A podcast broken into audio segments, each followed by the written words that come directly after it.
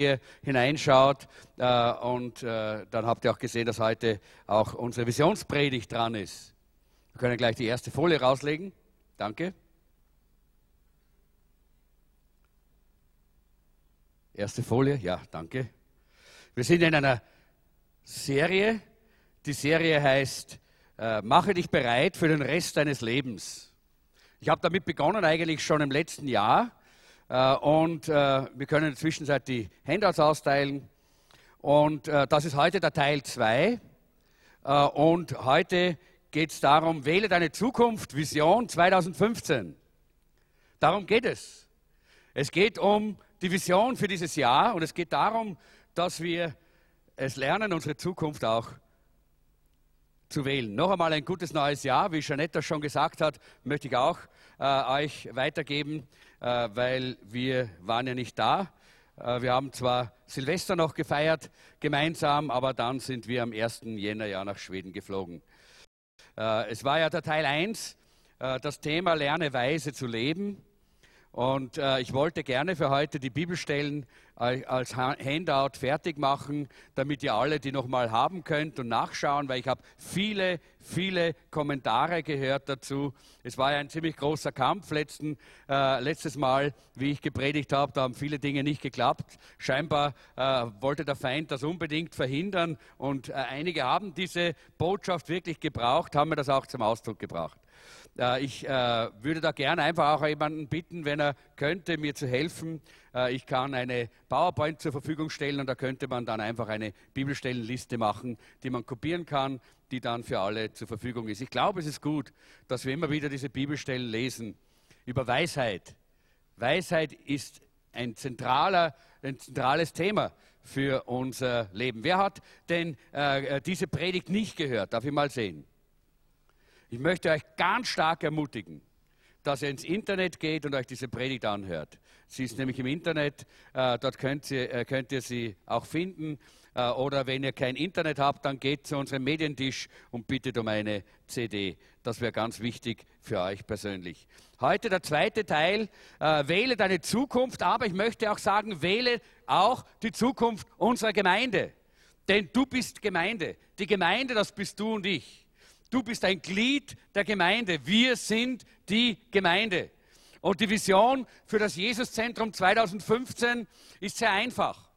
Äh, es ist nämlich die Vision, äh, die wir äh, im gesamten VCC generell formuliert haben und die heißt, einen signifikanten Einfluss auf Wien, Österreich, Europa und die ganze Welt auszuüben indem wir, und das haben wir dann gesagt, wie wollen wir das machen, indem wir als Erweckungsgemeinde Menschen in eine lebendige Beziehung mit Jesus Christus führen und sie in der Zellgemeinde durch den Entwicklungspfad unterstützen, zu reifen Christen zu werden, die als qualifizierte Mitarbeiter und Leiter das Werk Gottes reproduzieren.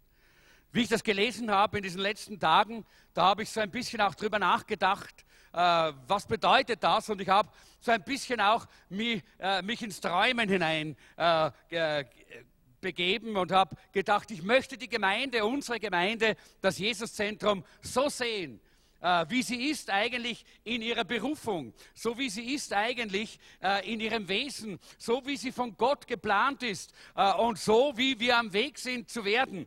Und ich habe das auch zusammengeschrieben und ich möchte euren Blick schärfen dass ihr unsere Gemeinde auch so seht.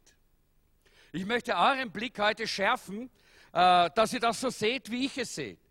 Wir wollen immer wieder daran denken, dass wir das Unsichtbare sehen können im Glauben und uns darauf zubewegen können. Das ist Vision, dass wir darauf zugehen, dass es sichtbar wird. Ich sehe eine Gemeinde, in der Gottes Gegenwart erlebt und gefeiert wird, in der man einander wie in einer Familie annimmt, schätzt und achtet einander dient, miteinander lacht und feiert. Eine Gemeinde, in der jeder zu dem werden kann, was Gott geplant hat und geistlich und körperlich gesund im Auftrag Jesu die Gesellschaft mit der Liebe Gottes durchdringt.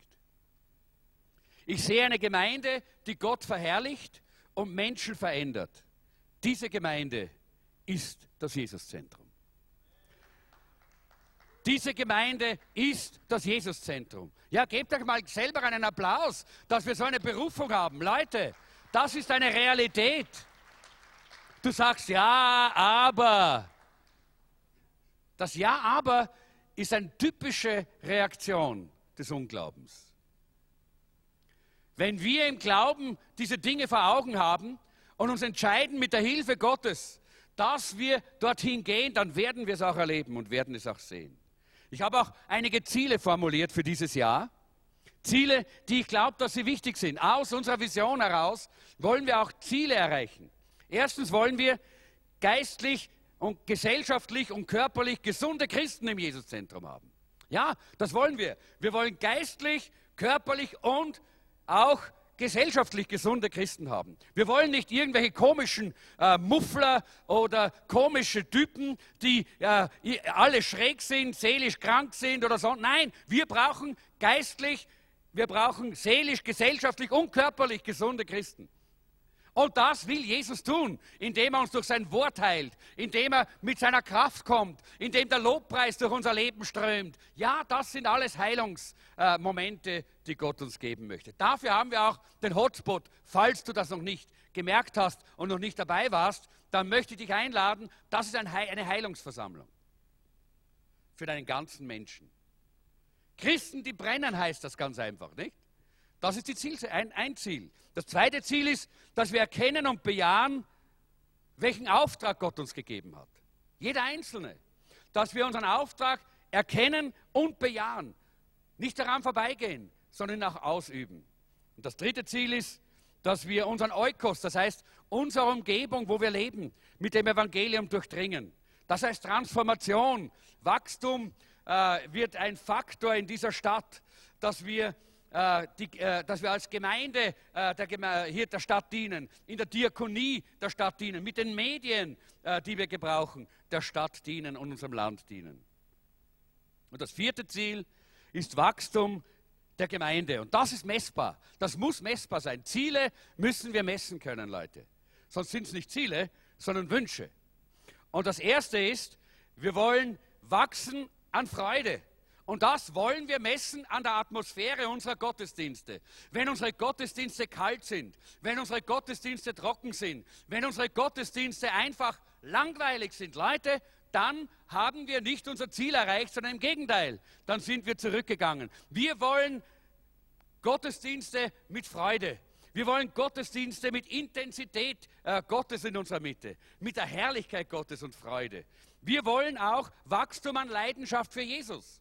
Das zeigt sich in unseren Gebetsstunden, Gebetszeiten vor dem Gottesdienst, am Freitag früh in unserem Frühgebet. Das zeigt sich bei unseren Hotspots. Dort sehen wir, ob die Leidenschaft für Jesus wächst oder nicht wächst. Das ist wichtig. Daran können wir das messen. Es muss messbar sein, nicht nur geträumt werden. Und ich glaube, das sind Ziele, die wir erreichen können, oder? Was glaubt ihr? Ihr seid so still. Seid ihr überhaupt da? Ja? Okay, gut, danke. Ein bisschen möchte ich auch, zumindest auch, auch hören, dass ihr dabei seid. Wir wollen auch wachsen an Zahl. Auch das kann man messen, nämlich mit der Statistik, indem wir sehen, wie viele Leute unsere Gottesdienste besuchen. Aber wir wollen auch wachsen an Dienstbereitschaft. Und das lässt sich auch messen. Wisst ihr, wie sich das messen lässt? Am Ablauf unseres Gemeindegeschehens. Wenn ständig immer klemmt und nie Leute da sind, die Hand anlegen und es immer zu wenig Mitarbeiter gibt, dann haben wir kein Wachstum an Dienstbereitschaft. Das können wir messen und ich glaube, das sollen wir tun. Wir haben auch einen Weg und wir haben einen Weg gewählt, äh, Methoden gewählt, wie wir diese Ziele erreichen können. Äh, und das erste ist, wir werden uns mit einigen intensiven geistlichen Wachstumsprogrammen beschäftigen. Unter anderem, äh, darüber werden wir ganz kurz etwas später noch was hören und was äh, äh werde ich noch darüber sprechen, den Danielplan. Zweitens, wir werden die Live-Gruppe und die Integration stärken. Wir wollen, dass unsere Live-Gruppen lebendig sind. Darum heißen sie Live-Gruppen. Sind Lebensgruppen. Ja? Und drittens, wir werden die Dienstgruppen und die, den, Jesus, äh, den Jesuszentrum Wachstumspfad stärken. Wir wollen sehen, wie jeder zu einem Jünger Jesu wird. Wir wollen wirklich jeden hineinführen in das Wort Gottes. Wir wollen, dass jeder erkennen und erleben kann, wie Gott mit ihm ist äh, wie, äh, und wie der Dienst im Reich Gottes ein so ein gewaltiger Segen ist. Ein Segen, der uns überfließen lässt. Und viertens, wir werden einen evangelistischen Lebensstil unterstützen. Wir werden aktiver Mission betreiben als in der Vergangenheit. Wir haben das schon angekündigt. Wir werden einen Missionseinsatz in Serbien haben und vielleicht auch noch andere Missionseinsätze. Und äh, wir wollen auch unsere Medienarbeit ausbauen. Wir wollen mehr Menschen auch über die Medien mit dem Evangelium erreichen. Und das ist klar, das ist eine große, eine große Vision, eine herrliche Vision, die Gott uns gegeben hat. Wer von euch glaubt, dass wir dieses Jahr beenden und viele dieser Ziele erreicht haben oder alle erreicht haben? Ja, aber wisst ihr, woran das liegt? Das liegt an dir und an mir. Das liegt an uns allen, dass wir alle sagen, ja Jesus, ja Jesus, ich bin hier und gebrauche mich. Ich will ein Teil von dieser herrlichen, wunderbaren Vision sein. Jeder lernt anders, das ist klar. Jeder lernt anders und deshalb werden wir auch in diesem Jahr versuchen, jedem auch wirklich zu helfen, dass er wachsen kann. Äh, zum Beispiel den Daniel-Plan werden wir auch äh, im, äh, werden wir verschiedene Lernwege äh, anbieten. Einige sind Lerner, die hören. Und das sind die, die im Gottesdienst, die hören die Predigt und lernen alles aus der Predigt. Darf ich mal sehen, wer so einer ist? Ich, hätte gern, ich möchte gern wissen, wer morgen meine Predigt noch kennt, noch weiß.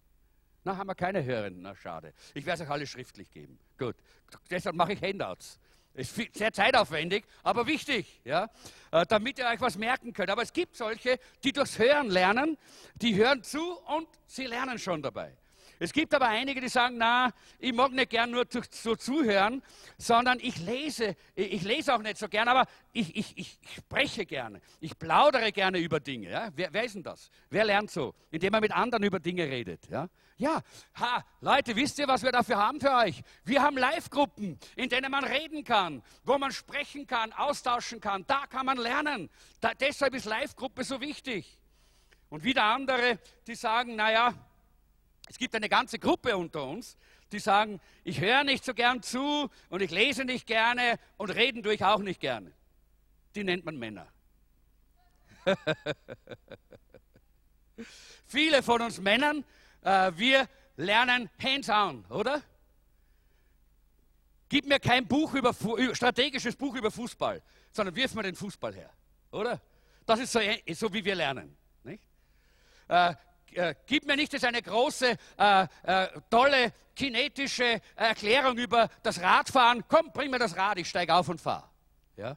Ich probiere es aus. Wir machen es. Und auch das ist wichtig, dass wir dafür auch äh, einen Lernprozess haben. Und wir werden auch in diesem Jahr auch eben äh, Projekte angehen. Wir werden Projekte machen, wo wir das umsetzen können, was wir lernen. Wir werden zum Beispiel schon im Februar bei unserer äh, bei unserem äh, Celebration, da werden wir am Samstag, werden wir Einsätze machen, wo wir hinausgehen, äh, um äh, Menschen in dieser Stadt zu segnen. Und wir werden die verschiedensten Formen suchen. Wir werden in, äh, in Asylantenheime gehen, wir werden in Altersheime gehen, wir werden in äh, Obdachlosenheime gehen, wir werden äh, vielleicht irgendjemandem helfen äh, mit, ein, mit, mit, einer praktischen Sache. Wir werden mit Projekten auch hands-on Männer, das seid auch hier gefragt, auch mit das Evangelium nicht nur verkündigen, sondern auch lernen, was es heißt, Evangelium zu leben. Und am Ende Februar beginnen wir dann auch mit diesem Daniel-Plan. Und jetzt werden wir uns ganz kurz ein Video über den Daniel-Plan anschauen, damit ihr wisst, was das überhaupt ist. The Daniel Plan for me has really helped refine who I am and help me be better uh, Moment, Moment, zurück bitte, zurück bitte. Uh, es muss nämlich das andere Mikrofon geöffnet werden. Patrick übersetzt das, sodass alle auch etwas davon verstehen. Dankeschön. Hast du das Mikrofon? Jawohl. Dann nochmal das. The Daniel Plan for me has really helped mir geholfen, mein Leben besser zu leben. Ich lebe mein Leben, wie es sein sollte, wie Gott es wollte. Ich denke jetzt ganz anders über mein Leben. Dieses Programm kann man auf das ganze Leben anwenden. Es ist lebensverändernd. Es geht nicht um Willenskraft, sondern Gottes Kraft. Bist du bereit für ein verändertes Leben? Es geht darum, gesund zu sein, nicht unbedingt ums Abnehmen oder gut aussehen. Die Essenz des Daniel-Plans ist, etwas gemeinsam zu erreichen, als Gemeinschaft oder Familie.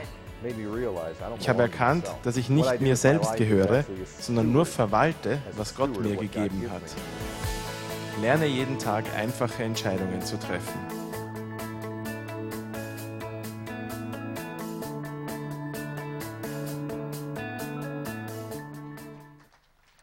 Okay, gut. So viel zu diesem Daniel-Plan.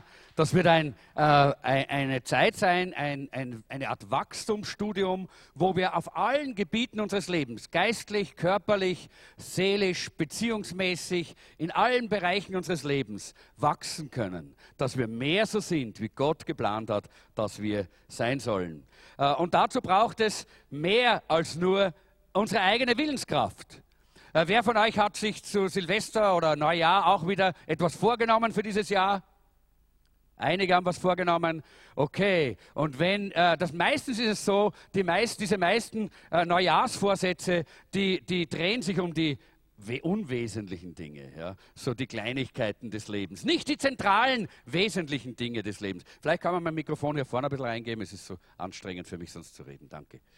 Äh, und, äh, und das ist wichtig, dass wir jetzt sehen, wir wollen die wesentlichen Dinge dieses Jahr angehen. Und da möchte ich, dass ihr jetzt euer Handout nehmt äh, und dass ihr einen Stift in die Hand nehmt und dass ihr da oben drauf etwas draufschreibt. Und zwar zwei, zwei Worte schreiben wir oben drauf, ganz groß, schreibt es ganz groß drauf. Das erste ist beschließen und das zweite ist Beschluss. Ja? Das erste ist beschließen und das zweite ist Beschluss. Dieses Verb beschließen, das bedeutet so viel wie Entscheidung treffen, äh, etwas festmachen, entschieden sein, äh, eine, ein Ziel oder einen Zweck zu haben, ein, ein Ziel für sein Leben zu haben. Ja? Äh, und der, der Beschluss, be, oben drauf schreiben, schreib selber, beschließen und Beschluss. Das ist eure, eure Mitarbeit heute. Ja? Schreibt das oben drauf auf, euer, auf euer Blatt. Äh, und das zweite, die Entschlossenheit, äh, ist genau das, was wir brauchen, wenn wir so eine Entscheidung für unser neues Jahr, äh, für unser Leben treffen. Dann brauchen wir eine Entschlossenheit, einen Beschluss zu fassen. Ja? Aber das alles ist zu wenig, wenn wir nicht die Kraft Gottes haben. Denn mit unserer eigenen Willenskraft und das ist eine Untersuchung, die das habe ich, das habe ich schon einmal gesagt, glaube ich hier, die das gezeigt hat ist man spätestens Februar, Ende Februar wiederum äh, von seinen Neujahrsvorsätzen abgewichen. Wir brauchen Gottes Hilfe, wir brauchen Gottes Kraft. Und heute möchte ich, äh, dass wir uns beschäftigen mit vier wichtigen Beschlüssen, die man im Leben treffen kann. Und diese vier sind lebensbestimmend und lebensgestaltende Beschlüsse. Das, was ich heute in dieser Predigt weitergebe, wenn du bereit bist, dich dem zu stellen und auf Gott und seine Hilfe äh, dich zu verlassen und zu trauen, dann wird das dein Leben radikal verbessern. Soll ich es nochmal sagen? Wenn du diese vier Beschlüsse, mit denen wir uns heute auseinandersetzen, in deinem Leben umsetzt und auf die Hilfe Gottes baust, dann wird das dein Leben radikal verbessern. Und zwar nicht nur dieses Jahr, sondern den Rest deines Lebens. Und deshalb heißt ja auch diese Serie, mache dich bereit für den Rest deines Lebens.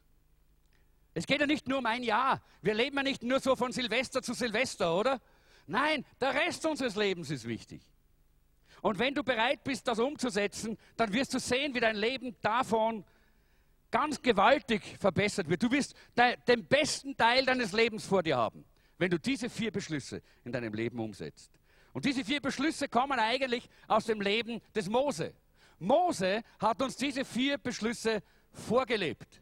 Und sie haben sein Leben radikal verändert. Und ich würde sagen, sie haben sein Leben radikal verbessert.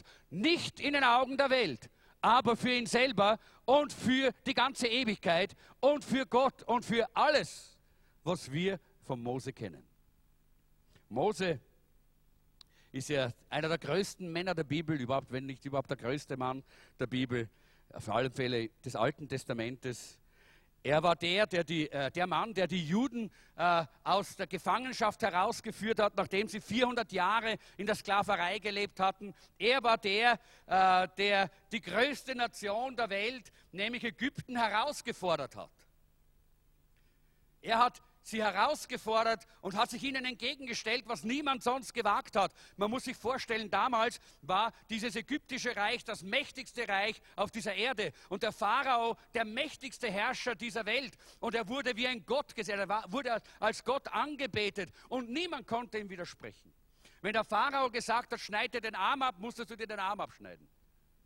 Wenn der Pharao gesagt hat, äh, äh, äh, scheid dich von deiner Frau, musstest du dich von einer Frau scheiden. Das war Gesetz, was er gesagt hat. So mächtig war dieser Mann. Und Mose steht auf und sagt, Pharao,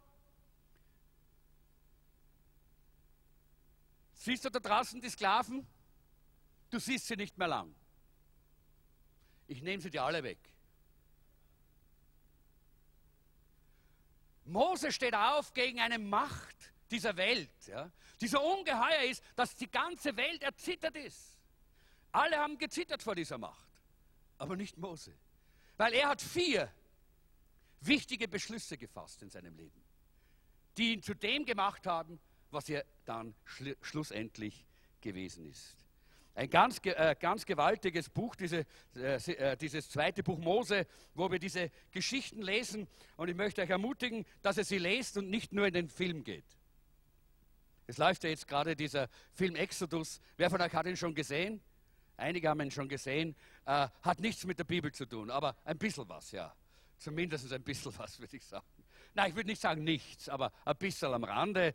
Hollywood hat auch ein paar, äh, ein paar äh, Worte der Bibel implementiert. Äh, vielleicht ist ein bisschen extrem. Schon einiges ist gut ja, drin, aber das meiste ist nicht ganz biblisch. Äh, so wie es dort gezeigt wird. Also lest lieber selber die Bibel, dann wisst ihr, was geschehen ist. Äh, und das ist sehr wichtig, dass wir das wissen. Nämlich, dass wir sehen, wie Mose hier diese Beschlüsse fasst. Eines ist wichtig, dass du weißt. Ich persönlich kann nicht kontrollieren, was im Jahr 2015 passieren wird. Du auch nicht, oder? Niemand von uns kann kontrollieren, was passieren wird. Aber wisst ihr was? Jeder von uns kann, kann kontrollieren, wie wir darauf reagieren wie wir damit umgehen in unserem Leben. Das ist die Entscheidung, das ist die Wahl, die wir treffen, den Beschluss, den wir fassen. Und weißt du noch etwas? Dein Charakter ist eine Summe aller deiner vergangenen Entscheidungen. Ja, würde ich auch so sagen. Dein Charakter ist die Summe aller vergangenen Entscheidungen. Und ich habe das letzte Mal, wie ich über Weisheit gesprochen habe, schon gesagt, äh, wie wichtig es ist, dass wir die Weisheit suchen, dass wir Gottes Wort lesen, dass wir Gottes Angesicht suchen. Nur dort finden wir die Weisheit, die wir brauchen, damit wir nicht ständig falsche Entscheidungen treffen. Denn die falschen Entscheidungen sind das, was uns in die Probleme stürzt. Und die, das, was unseren Charakter schwach macht, was unseren Charakter immer wieder und immer wieder zerstört. Und deshalb ist es so wichtig, dass wir wissen, wir treffen in diesem Jahr viele Entscheidungen. Und die sind wichtiger als das, was ringsherum geschieht. Wir alle haben die Geschehnisse jetzt in Frankreich mitbeobachtet oder tun es immer noch und wir sind betroffen und wir sind schockiert und alles das. Aber alles, was rundherum geschieht, kann unser Leben nicht beeinflussen, sondern nur, wie wir darauf reagieren. Wie wir uns entscheiden, damit umzugehen, das beeinflusst unser Leben. Das beeinflusst unsere, unser Denken, unser Reden, unser Charakter. Alles wird davon beeinflusst. Und deshalb ist es so wichtig, dass wir lernen, was die Bibel dazu zu sagen hat. Der Pharao jedenfalls hat sich damals schon entschieden, und es ist nicht, nichts Neues, dass man Mord und Totschlag äh, und, äh, und äh, solches in der Gesellschaft durchführt. Das war beim Pharao schon so. Er hat sich entschieden, die Juden sind zu stark, das Volk Israel ist zu stark, ich muss sie dezimieren, die können, dürfen nicht mehr wachsen, diese Sklaven, dieses Sklavenvolk. Alle männlichen Kinder müssen umgebracht werden. Das war seine Entscheidung. Und wir wissen, äh, dass, habe schon gesagt, dass er Macht gehabt hat, das durchzuführen. Und so wurde es auch gehalten. So ist es auch geschehen. Aber da gab es die Eltern des Mose. Und die haben eine andere Entscheidung getroffen. Die haben nämlich gesagt, das Kind hat eine Bestimmung von Gott. Wir werden dieses Kind nicht töten. Wir werden dieses Kind nicht umbringen, sondern dieses Kind hat eine Bestimmung von Gott. Und deshalb haben sie sich dem Willen und dem Befehl des Pharao widersetzt. War damals lebensgefährlich. Auch für die Eltern von Mose war das lebensgefährlich damals.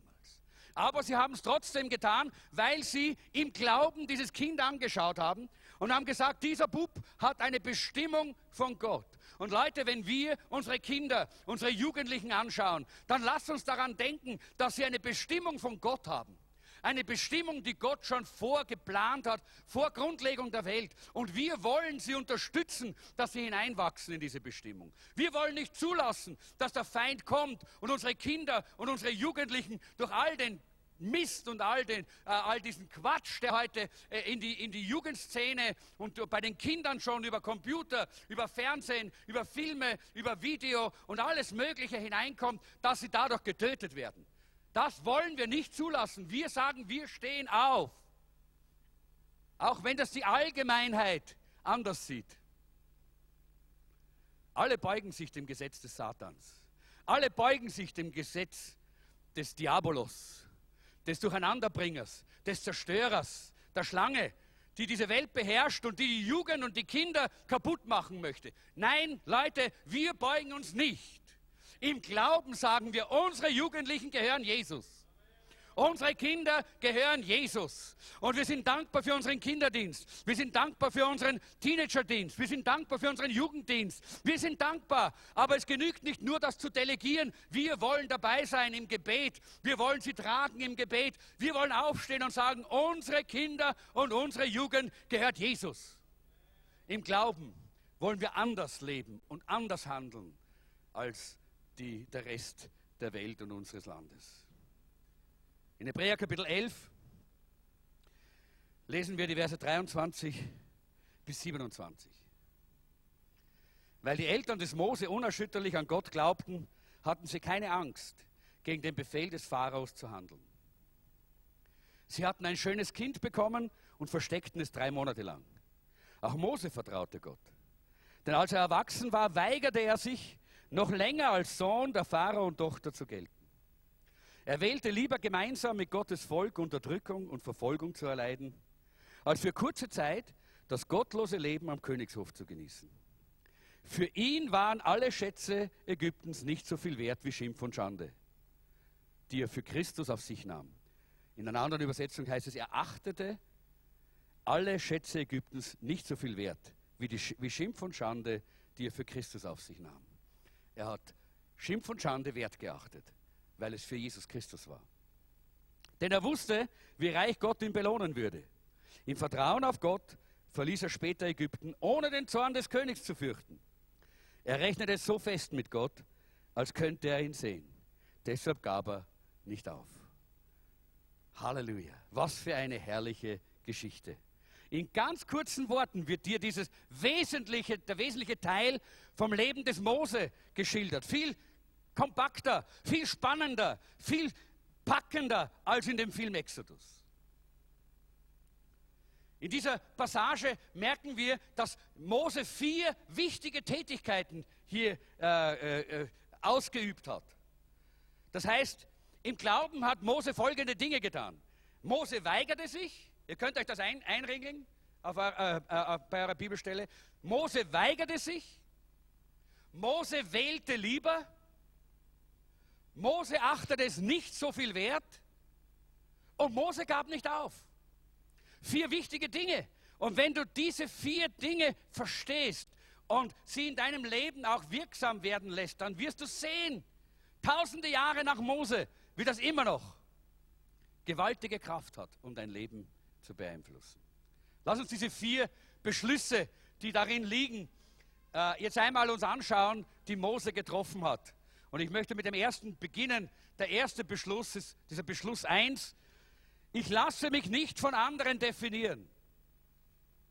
Ich lasse mich nicht von anderen definieren. Gott hat dich nicht gemacht, damit andere bestimmen, wer du bist sondern Gott hat dich zu einem ganz besonderen Zweck geschaffen. Und er hat dich so gemacht, wie es wunderbar ist. Er hat Dinge in dich hineingelegt, die er gebrauchen möchte. Er hat dir eine Zusammensetzung aus Charakter und, äh, und Persönlichkeit und, äh, und, äh, und, und Seele und Leib und Geist gegeben und all das zusammen ist einmalig. Und Gott hat nicht gegeben, damit andere dann bestimmen, wer du sein sollst und dich definieren sollen, sondern er hat einen Plan für dein Leben. Er hat dich schon definiert.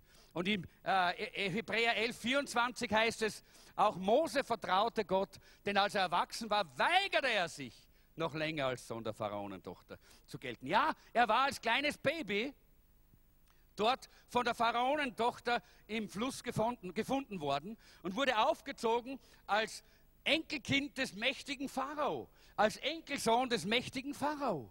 Und er ist aufgewachsen in all diesem, äh, in diesem, all diesem Glitzer, dieser Macht, diesem Reichtum, aber auch dieser Ausbildung und dieser gewaltigen Intelligenz dieses Reiches und dieser, äh, dieses Herrscherhauses. Und dort ist er aufgewachsen.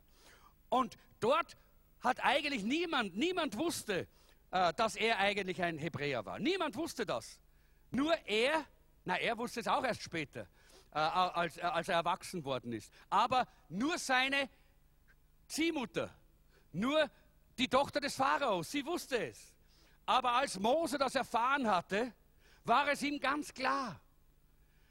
Diese Identität, die diese Tochter des Pharao in sein Leben hineinlegen wollte, nämlich dass er der Enkel des Pharao ist. Diese Identität, die dort, vielleicht war er ein sehr begabter Mensch, das wird ja auch so in diesem Film Exodus gezeigt, da, da ist es wieder gut, ja, äh, da wird gezeigt, wie begabt er war und wie toll er alle die Dinge konnte und wie er eben deshalb auch so geliebt und beliebt war. Kann sein, dass das auch so war. Und deshalb wollte man ihn zum Ägypter machen. Deshalb wollte man aus ihm einen wunderbaren Herrscher über Ägypten machen. Jemanden, der der Prinz war. Und er war aber keiner. Und er, das war eine falsche Identität. Und Mose weigerte sich, als er erwachsen wurde. Als er erwachsen wurde, weigerte er sich. Er hatte zwei Wahlmöglichkeiten. Er konnte wählen. Er konnte entweder einfach so tun, als wäre er wirklich der Sohn der Tochter des Pharao und hätte den Rest seines Lebens weiter im Luxus gelebt? Wäre vielleicht eines Tages einer der mächtigsten Männer dieser Welt geworden? Hätte enorm viel Vergnügen und Freude, weltliche Freude gehabt? Hätte Prestige gehabt? Hätte Status gehabt wie niemand anderer? Und er hatte das ja schon als Prinz. Und er hätte so tun können, als wäre das alles, alles die Wahrheit und wäre das wirklich so. Oder Zweite, die zweite Wahl war, er konnte sich entscheiden, zu bekennen, dass er Hebräer war. Wer er war, dass er Jude war. Und an diesem Punkt wusste er, dass sie ihn hinauswerfen würden, dass sie ihn verfolgen würden, dass er Sklave sein würde, so wie alle anderen Hebräer. Dass er genau durch dasselbe durchgehen würde wie alle anderen Hebräer. Die Frage ist, wenn du in dieser Position, in dieser Situation ge äh, gewesen wärst, niemand anderer wusste es als nur seine Ziehmutter und er. Wie hättest du entschieden? Sei mal ehrlich zu dir selber. Schwer, hä? Wir hätten wahrscheinlich eine gute, fromme Erklärung gehabt, das gibt, das haben wir immer, wir, wir tun immer christlich rationalisieren. Wir hätten gesagt, naja, wenn ich der Pharao werde, und ich weiß, ich bin ein Hebräer, ich muss ja dann meine, mein Volk nicht so unterdrücken wie der frühere Pharao. Nicht? Dann kann ich ihm dienen. Das ist ungefähr so wie die Leute, die immer Lotterie spielen und sagen, wenn ich eine Million gewinne, dann gebe ich der Gemeinde einen Euro. Na, sie sagen meistens 900.000. Aber wisst ihr, Gott braucht die nicht, die 900.000, die über die Lotterie kommen. Die will er nicht. Das ist ein Selbstbetrug. Er will lieber den Groschen von der Witwe, die dort ihr Letztes gibt, wie, wie, äh, wo Jesus dort am Opferstock steht, und sie gibt ihr Letztes und damit baut Gott sein Reich. Er braucht niemand, der Systemlotterie spielt, nur damit er die Gemeinde bauen kann. Nein, Leute, danke, Gott sagt Dankeschön. Das ist nicht, nicht meine Identität, sagt Gott. Das soll auch nicht deine sein, denn das ist die Identität dieser Welt. Glücksritter, Piraten, äh, solche, die immer, äh, äh, ja, schnelles Geld ohne Arbeit. Ja? Kennt ihr das? Hey, jeder, der eine E-Mail-Adresse hat und im Internet ist, der, der kriegt ständig diese Angebote. Ja? Na komm, wenn du das machst, dann innerhalb von drei Stunden 500.000 Dollar. Ohne Arbeit. Die Lüge, der Feind lügt. Und er will nur, dass wir in diese falsche Identität hineingehen. Dass wir auch so Glücksritter werden, die begeistert sind von all diesen Dingen und Angeboten dieser Welt. Aber Mose hat gesagt, nein, ich weigere mich. Ich weigere mich. Die meisten Leute in unserer, in unserer Gesellschaft, leider auch viele Christen, leben eine Lüge. Sie leben nicht so, wie Gott sie geschaffen hat, nicht das Leben, das Gott geplant hat für sie. Sie wollen etwas anderes sein als das, was sie sind. Lass mich dir etwas sagen, lieber Bruder, liebe Schwester, Gott hat dich wunderbar gemacht. Schau mal deine Nachbarn an. Sag, Gott hat dich wunderbar gemacht.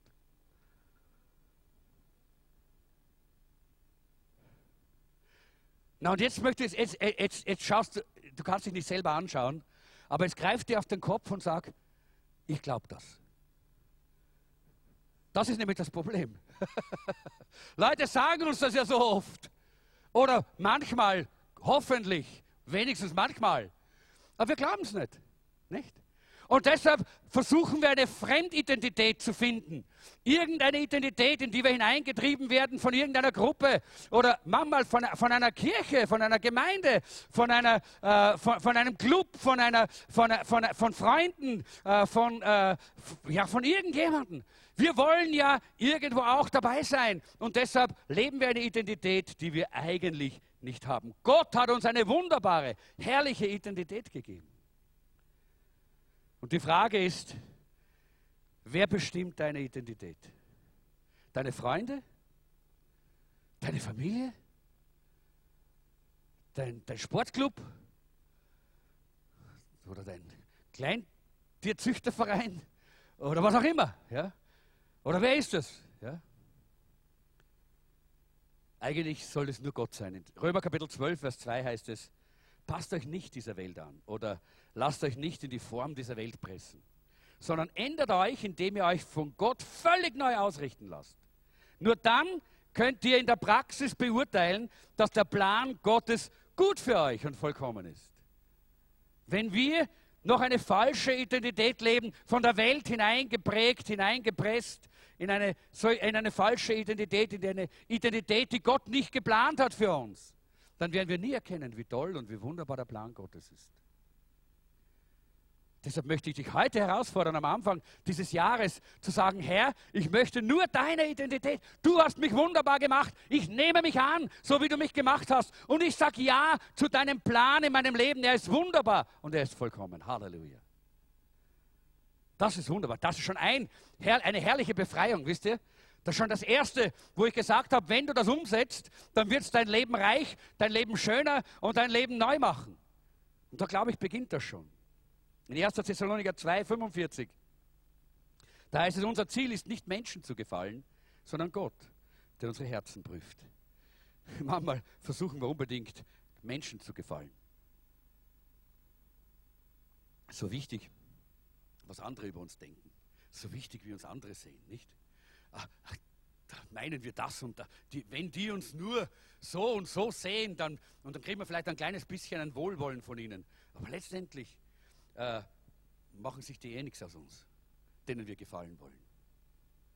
Und deshalb ist es wichtig, dass wir Gott gefallen, weil er liebt uns. Es geht nicht darum, dass wir Menschen gefallen, sondern Gott gefallen, heißt es hier. Das ist so, so wichtig. Und Mose, er hat damit gesagt, mit dieser, ja genau, es macht nichts, bleiben wir dabei, mit dieser Aussage, wo, wo es heißt, und er, er weigerte sich, Sohn, äh, Sohn äh, Enkel des Pharaons, Sohn der Tochter des Pharao zu sein. Und, äh, dann mit dieser Aussage hat er gesagt, ich will sein, was Gott will, dass ich bin. Das ist eigentlich nichts anderes als das. Er hat gesagt, ich werde tun, was Gott will, dass ich tue. Und er hat gesagt, ich werde den Plan Gottes erfüllen und niemand anders wird mir den Plan vorschreiben. Gottes Plan in meinem Leben. Das ist es, was ich brauche. Warum?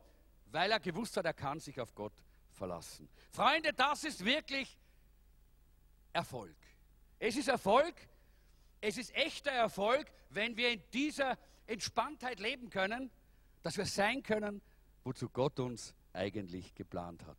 Und einer uns, eines unserer Ziele in unserer Gemeinde ist, dass wir jeden unterstützen wollen und jedem, jedem helfen wollen, dass er zu dem werden kann, was Gott geplant hat, dass er sein soll. In Jeremia 29, 11 heißt es, denn ich allein weiß, was ich mit euch vorhabe. Ich daher werde euch Frieden schenken und euch aus dem Leid befreien.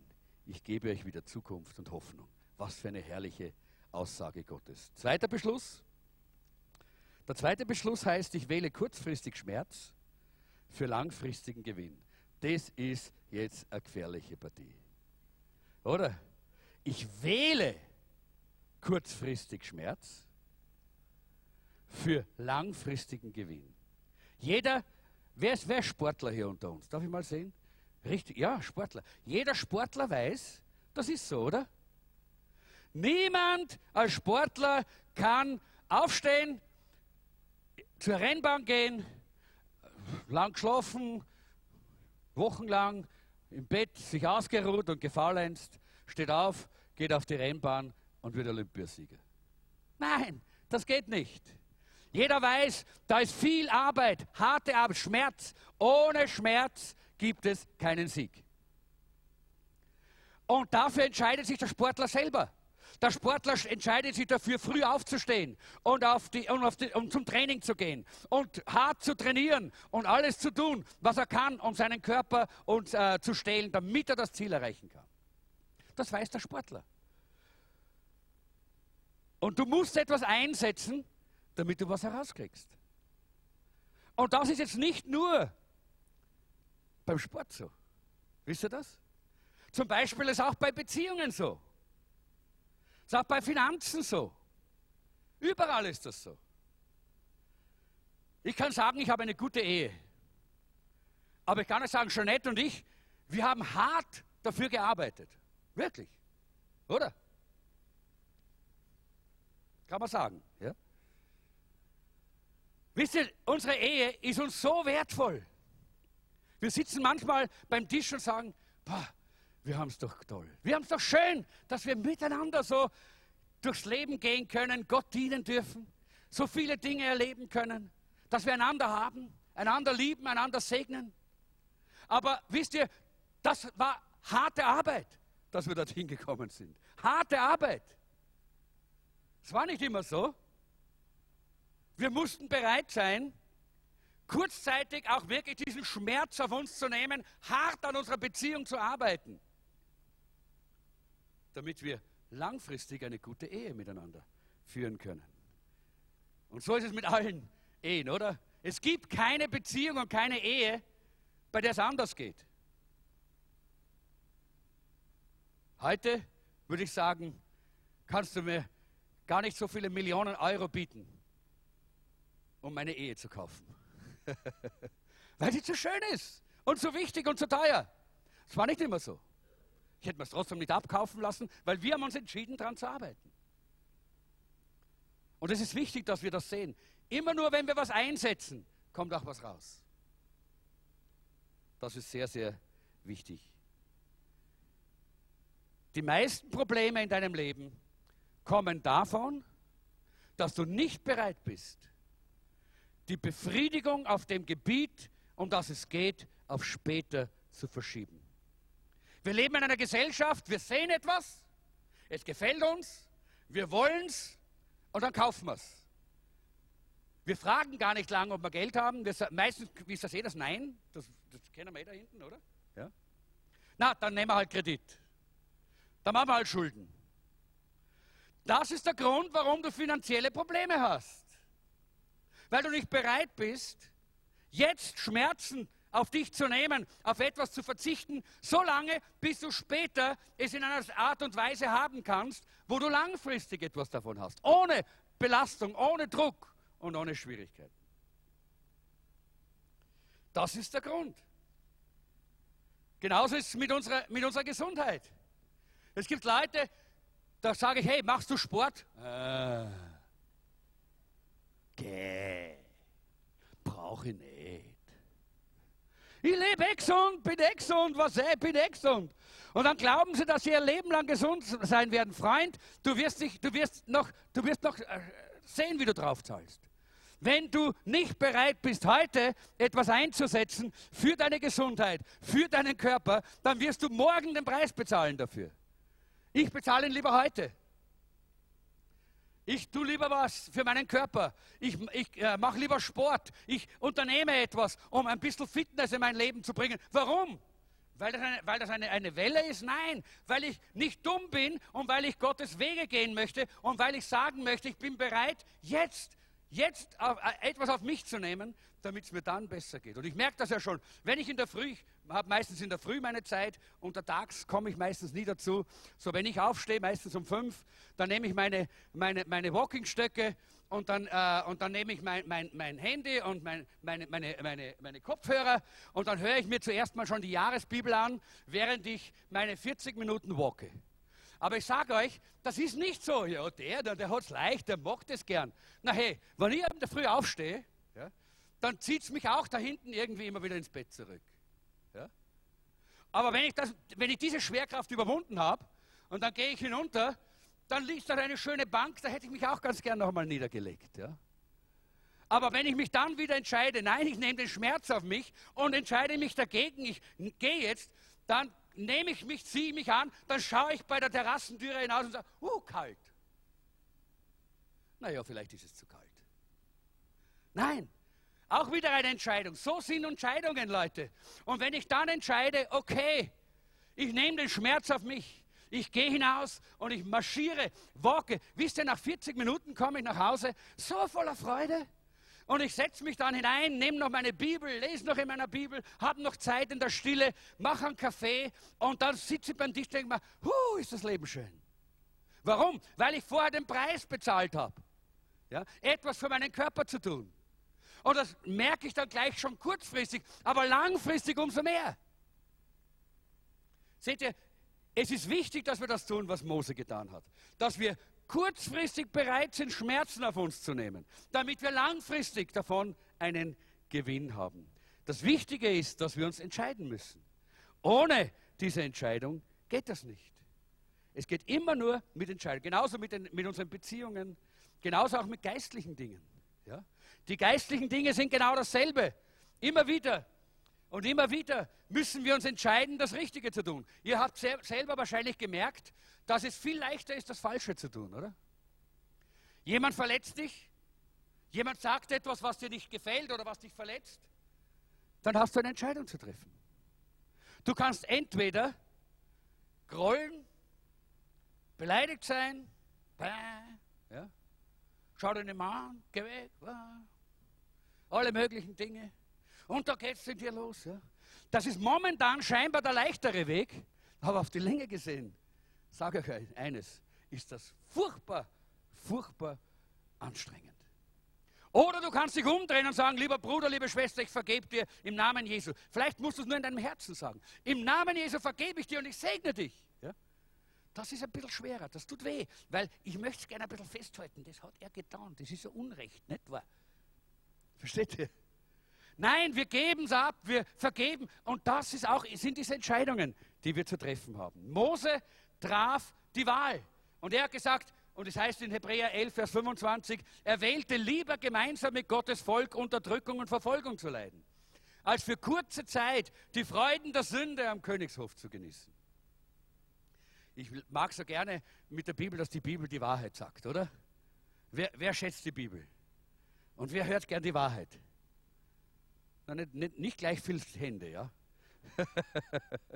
Schaut mal, die Bibel sagt immer die Wahrheit. Und wisst ihr, was die Bibel hier sagt? Sünde macht Spaß. Wenn Sünde schmerzhaft wäre, würde niemand sündigen. Oder? Sünde macht Spaß, sagt die Bibel hier. Nämlich, er wollte die Freuden der Sünde am Königshof nicht mehr länger genießen. Ja? Die Sünde, all das, was sündig war. Das Gesetzbrechen macht Spaß. Es gibt viele Dinge, die Spaß machen, aber nicht gut sind für uns. Sehr wichtig, dass wir das verstehen. Aber wisst ihr, was wir auch verstehen müssen? Was Mose verstanden hat. Die Sünde macht zwar momentan Spaß, aber auf die Länge gesehen macht sie uns kaputt. Erstens mal wird es langweilig. Zweitens zerstört sie unsere Seele. Und drittens stört sie unsere Gemeinschaft mit Gott. Und deshalb hat Mose gesagt, na, na, na, da mache ich nicht weiter. Ich will diese, diese Form der Freude nicht mehr. Den Spaß will ich nicht mehr. Gebe ich auf. Er hat eine Entscheidung getroffen. Und diese Entscheidung war wichtig. Und ich denke, dass es sehr wichtig ist, dass du verstehst, du kannst alle Dinge tun. Die Bibel sagt, Paulus sagt, wir, wir haben die Freiheit. Durch Christus haben wir die Freiheit, alles zu tun. Du kannst alles tun, was du willst. Du bist frei von der, von, von der Begrenzung, Dinge nicht zu tun. Aber du bist nicht frei von den Konsequenzen. Du musst auch die Konsequenzen tragen, die dann kommen. Die Konsequenzen der Sünde sind der Tod. Die Konsequenzen der Sünde sind ein, ein ganz schreckliches, äh, schlechtes Gewissen, eine, eine, ein, ein zerstörte Seele und ein, und ein kaputter Geist. Interessant ist hier im Vers 23, da heißt es, Gott hat Mose erwählt. Er hat ihn erwählt, jawohl. Zurück, wenn wir zurückgehen in 2. Mose, dann sehen wir, dass Gott hat den Mose erwählt, er wollte ihn gebrauchen. Aber hier im Vers 24, da musste er sich selber entscheiden. Mose musste Gott wählen. Er musste die Wahl treffen für Gott. Er hätte auch den Pharao wählen können. Er hätte auch das schöne Leben am Hof wählen können. Aber er wählte Gott. Darf ich dir ein offenes Geheimnis sagen, lieber Bruder, liebe Schwester? Gott hat dich schon gewählt. Er will dich gebrauchen. Die Frage ist, hast du ihn schon gewählt? Oder stehst du noch auf der Seite des Pharao? Stehst du noch auf der Seite der Welt?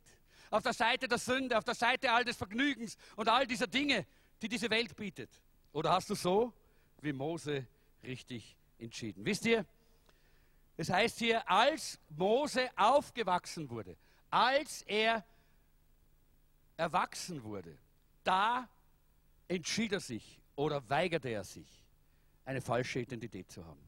Es ist ein Zeichen deiner geistlichen Reife, wenn du dich so entscheidest.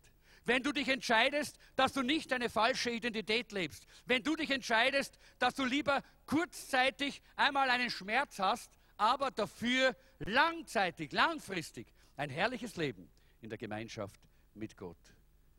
Es ist ein Zeichen von Verantwortung und ein Zeichen von Reife. Die Frage ist, wo musst du anfangen, deine Verantwortung zu übernehmen? Wen beschuldigst du für dein, für dein Unglück, für deine, für deine Traurigkeit oder dass du unglücklich bist? Wen beschuldigst du? Vielleicht sagst du, wenn ich nur eine andere Frau hätte. Ah, wirklich? Würde sich nichts ändern. Vielleicht sagst du, wenn ich nur einen anderen Mann hätte. Wirklich? No, wird sich nichts ändern. Vielleicht sagst du, wenn ich doch in einer anderen Familie aufgewachsen wäre. Wirklich? Kann dir eines sagen, ändert nichts. Gar nichts. Oder vielleicht die, äh, die Singles sagen, wenn ich doch nur verheiratet wäre. Oder wenn ich doch nur ein Baby haben könnte. Oder wenn ich einen, der Arbeitslose sagt, wenn ich doch nur einen Job hätte. Leute, all das ändert nichts, sondern nur die Entscheidung, wie ich mit der Situation umgehe. Es ist deine Entscheidung, wie du mit deiner Frau umgehst, wie du mit deinem Mann umgehst, wie du mit deinen Kindern umgehst, wie du mit deiner Arbeitslosigkeit umgehst, wie du umgehst mit deinem Single-Dasein oder mit deiner, dein, äh, deinem Verheiratetsein. Es ist diese Entscheidung, die wirklich etwas bewirkt in deinem Leben. Und deshalb ist es so wichtig, Du hast die Vollmacht und die Macht von Gott, dich zu entscheiden und zu wählen. Ich möchte jetzt einfach gleich zum dritten Beschluss kommen, dass wir nicht allzu lang heute werden. Es wird ein bisschen länger, aber es ist einfach die Visionspredigt, nicht? Da ist es ein bisschen länger. Der dritte Beschluss heißt, ich wähle die Werte Gottes und nicht die der Welt. Ich habe schon einiges davon eher angeschnitten. Einiges ist, möchte ich damit noch unterstreichen. In Hebräer 11, 26 heißt es, für ihn waren alle Schätze Ägyptens nicht so viel wert wie Schimpf und Schande, die er für Christus auf sich nahm. Denn er wusste, wie reich Gott ihn belohnen würde. Oder er schätzte die Schmach Christi für größeren Reichtum als die Schätze Ägyptens, heißt es in der Luther-Übersetzung. Das bedeutet, er hat die richtigen Werte in seinem Leben getroffen. Er hat sich entschieden, welche Werte für sein, für sein Leben wichtig sind. Was sind die wichtigsten drei oder fünf oder zehn Werte in deinem Leben? Ich habe das schon einmal gefragt hier und ich weiß nicht, wie viele von euch auch wirklich dann praktisch sich zu Hause hingesetzt haben und sich einen Wertekatalog aufgeschrieben haben, wo sie im Gebet empfunden haben, das sind meine Werte für mein Leben. Ich kann euch sagen, es gibt drei Dinge, die für mich ganz wichtig sind in meinem Leben. Und das ist einmal Integrität. Ich möchte das, was ich bin, das, was ich lebe, möchte ich, dass man sieht. Ich möchte nicht etwas anderes äh, geben, als ich bin. Ich möchte nicht was anderes vorspielen als das, was ich bin. Ich möchte integer sein. Ich möchte durch und durch echt sein. Das ist mal ein Wert. Das ist auch ein Wert, den Mose hatte. Das ist auch ein Wert, der wichtig ist. Weil wir wissen, dass in unserer Zeit der Feind versucht, Menschen hier immer wieder und immer wieder aufs Kreuz zu legen, Christen aufs Kreuz zu legen, indem er sie in die, in die Lüge hineinführt, in die Unwahrheit ihres Lebens. Ich möchte auch und das ist auch ein Ziel. Ich bin noch nicht dort, aber es sind Werte für mich. Ich möchte ein demütiger Mensch sein. Mose war der demütigste Mensch auf der Erde.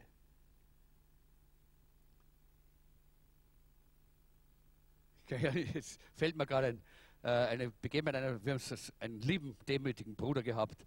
Äh, er war äh, Bob Mackisch, hat er geheißen. Und er hat immer gesagt, er hat gesagt, weißt du, ich bin demütiger als du. Jetzt siehst du, wie demütig ich bin. das war sein, ein, sein, sein, Spaß, nicht, wie er darüber spricht. Wir wissen, was Demut bedeutet. Demut bedeutet nicht eine falsche Unterwürfigkeit, sondern bedeutet, dass wir uns annehmen, äh, wie Gott uns gemacht hat, aber dann auch wirklich bereit sind, auch, auch uns unter andere zu stellen. Und das Dritte, was mir auch wichtig ist, ist Großzügigkeit. Nicht, äh, nicht Geiz, sondern Großzügigkeit, bereit sein zu geben. Denn Gott ist ein gebender Gott. Das sind so Werte, die mich bewegen. Aber auch natürlich die ganz intime Beziehung mit Gott ist ein wichtiger Wert in meinem Leben. Die intime Beziehung mit Gott. Und das sind diese Werte, die ich in meinem Leben gesetzt habe. Und wenn ich jetzt fragen würde, wer könnte schnell aufstehen und die drei wichtigsten Werte in seinem Leben sagen, weiß nicht, wie viele Leute hier aufstehen würden. Weiß es nicht, vielleicht einige. Aber eines kann ich dir sagen, wenn du sie nicht aufzählen kannst, dann hast du sie auch nicht in deinem Leben. Dann kannst du auch nicht danach leben. Und deshalb möchte ich dich ermutigen, dass du dir auch wirklich Gedanken machst über deine Werte.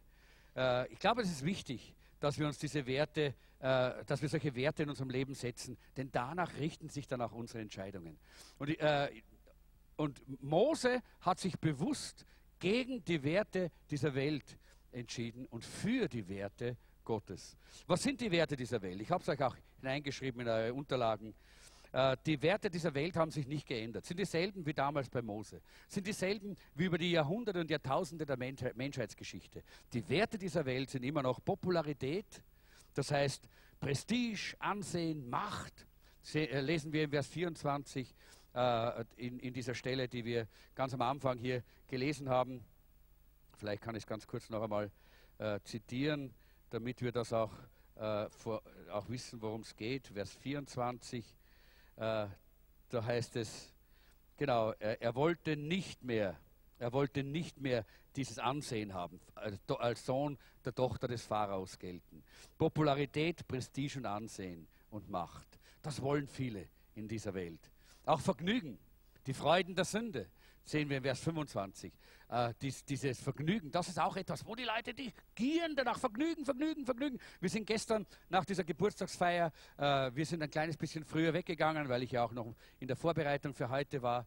Äh, und, äh, und wir sind dann an vielen Lokalen vorbeigegangen. Und äh, vor uns ist eine Gruppe junger Leute gegangen und die, wollten nur hinein, wieder in Vergnügen, wieder in ein Lokal. Die Lokale waren boom, voll mit Leuten, die, äh, die gefeiert haben und die, die teilweise, man hat gemerkt, schon betrunken waren. Da waren äh, und, enorm, enorm. Vergnügen, Vergnügen, Vergnügen, Vergnügen, Vergnügen, Vergnügen. Ja? Das ist genau das, wonach die Welt giert. Sie möchte Vergnügen. Äh, und das dritte ist Besitz die Schätze Ägyptens. Und, äh, und Mose hat die Schätze Ägyptens nicht so wertvoll gesehen wie das Leid für Jesus. Äh, er hat sich von diesen Dingen abgewandt. Wisst ihr, viele Menschen, leider auch viele Christen, verbringen ihr ganzes Leben, um diese drei Dinge in ihrem Leben zu kriegen. Weißt du, ich muss nicht berühmt werden. Nein, muss ich nicht, will ich nicht. Ich muss es nicht. Ich will im Himmel berühmt sein, nicht auf dieser Erde, oder? Das ist viel wichtiger. Es ist wichtiger, dass die, dass die Enkel im Himmel wissen, wer wir sind, als dass die ganze Welt weiß, wer ich bin. Die Bibel spricht nirgendwo davon, dass wir berühmt werden müssen. Popularität ist, ein, ist ein, ein, eine, eine große Schlinge und eine große Verführung äh, des Feindes. Das heißt nicht, dass Gott uns das nicht geben kann, aber wir suchen es nicht. Ja, klar. Schön, wenn, wenn es äh, äh, Männer und Frauen gibt, die Gott gebraucht und die Gott verherrlichen und dann gibt Gott ihnen Popularität. Ja, dann gibt Gott ihnen auch den Schutz dafür. Aber wir suchen nicht Popularität, das sucht die Welt und Vergnügen und genauso den Besitz. Wir müssen nicht reich sein. Irgendjemand hat gesagt, ich bin nicht reich, aber gestern, glaube ich, habe ich mit jemandem gesprochen. Ich bin nicht reich, hat er gesagt, aber ich kann leben. Habe ich gesagt, na super, dann geht es dir genauso, wie die Bibel sagt, dass wir sein sollen. Weil äh, da betet einmal, glaube ich, es ist Salomo, der sagt, mach mich nicht zu reich, weil dann würde ich auf dich vergessen. Und mach mich nicht zu arm, weil dann würde ich stehlen. Also das ist, die Mitte ist genau das Richtige. Gott gibt uns genau, was wir brauchen. Und wisst ihr, das ist so wichtig. Ich habe äh, oft in meinem Leben, äh, am Anfang meiner, meiner, äh, meines äh, Christseins und wie ich im Dienst war, habe ich oft so auch gebetet, weil natürlich habe ich das Verlangen gehabt, viele Menschen mit dem Evangelium zu erreichen, für viele Menschen zu predigen, vielen Menschen zu verkündigen. Und Billy Graham war ein große, großes Vorbild für mich und so. Äh, und immer wieder habe ich aber dann gemerkt, wie Menschen, Männer und Frauen, die äh, Gott so gebraucht hat in dieser Größenordnung, zu Fall gekommen sind. Wie sie das nicht verkraftet haben, die Popularität. Wie sie einfach nicht, nicht damit umgehen konnten. Und ich habe immer ein Gebet gebetet und das bete ich heute noch. Ich habe gesagt, Herr, so möchte ich sein. Lieber klein und dein als groß und nichts los. Das war immer mein Herz. Und, und das hat Jesus gehört. Und deshalb kann ich heute immer noch Jesus dienen in Freiheit, wo immer ich bin. Das spielt keine Rolle, ob hier 1000 oder 10.000 oder 12.000 oder, oder 100 oder 10 oder 1 oder 2 da sitzen. Das spielt keine Rolle. Weil die Popularität nicht unsere Berufung ist. Das ist die Berufung dieser Welt, aber nicht unsere Berufung. Die Werte dieser Welt. Er wollte es nicht mehr. Er, er ist davon weggegangen. Er wollte die Werte der Welt nicht mehr in seinem Leben umsetzen. Die Werte, er wollte die, die, die Werte Gottes. Und was sind die Werte Gottes? Erstens, Gottes Plan ist wertvoller als Popularität. Gottes Plan war, war, für den Mose wertvoller, wichtiger. Und wir sehen auch, wie sein Leben gesegnet war. Mann, ist dieser Mose in aller, We in aller Munde. Wir wissen gar nicht einmal den Namen vom Pharao. Oder? Niemand erinnert sich an ihn. Niemand erinnert sich an irgendwelche großen Größen und äh, po, äh, populären äh, Leute von vor 200 Jahren oder 500 Jahren. Wenige. Nur die, die wir unbedingt in der Geschichte lernen mussten. Wer liebt Geschichte? Die wenigsten. Ja. Einige, ja genau. Die wir unbedingt lernen müssen, die Namen. Ja, die kennen wir. Aber seht ihr, Mose hat einen Namen, der überall genannt wird weil er den Plan Gottes wichtiger genannt. Gottes Plan ist wichtiger als Popularität. Er war ein junger Playboy, berühmt. Er war, äh, er, er war der, der, der Nächste für den Thron. Er hat alles gehabt. Und er hat gesagt, no, ich möchte Gottes Plan. Leute, das sehen wir, wenn wir solche Entscheidungen, solche Beschlüsse treffen, dann wird unser Leben davon beeinflusst und unser Leben davon gesegnet und wir bekommen eine Richtung, die wir uns noch gar nicht zu träumen denken wenn Gottes Plan in Erfüllung geht. Zweitens, Menschen sind wertvoller als Vergnügen. Ja, das ist wahr. Mose hat gesagt, ich möchte lieber die Sklaven befreien, als dass ich selber dort in Freiheit lebe und Vergnügen habe und alles genießen kann, was es gibt. Leute, und bin, deshalb haben wir eine LPK-Arbeit. Das ist der Grund, warum wir das haben. Nicht, weil wir zu wenig Arbeit haben, nicht, weil, wir sonst, äh, vielleicht, weil es uns sonst langweilig wäre. Deshalb haben wir jetzt auch Zugang zu Flüchtlingen und Flüchtlingsheimen, wo wir mithelfen wollen. Und wir wollen das vermehrt tun in der Zukunft. Deshalb äh, äh, haben wir Mission in Mali unter den Straßenkindern, die wir unterstützen. Deshalb äh, werden wir auch nach Serbien im Missionseinsatz fahren, weil es uns ein Anliegen ist. Es geht nicht um unser eigenes Vergnügen, sondern es geht um die Menschen. Wir sehen die Menschen. Und die sind wertvoller und wichtiger. Und deshalb, ja, manch einer wahrscheinlich könnte sich einen schönen Großbildfernseher kaufen äh, oder sonst irgendein Vergnügungsgerät. Wobei ich sagen muss, ja, wenn, wenn man kriegt, dann ist es kein Problem. Aber ich meine jetzt gerade so äh, für das, was du vielleicht in die Mission gibst, wo du anderen hilfst oder andere unterstützt damit. Ja, das zeigt, dass du in Menschen investierst. Manche sagen immer, äh, ich weiß nicht, ob ihr das auch schon mal hört, ja, wie, was, was gebt ihr in der Gemeinde? Ja, den Zehnten, oh, den Zehnten. Leute, das ist das Segen Gottes für unser Leben.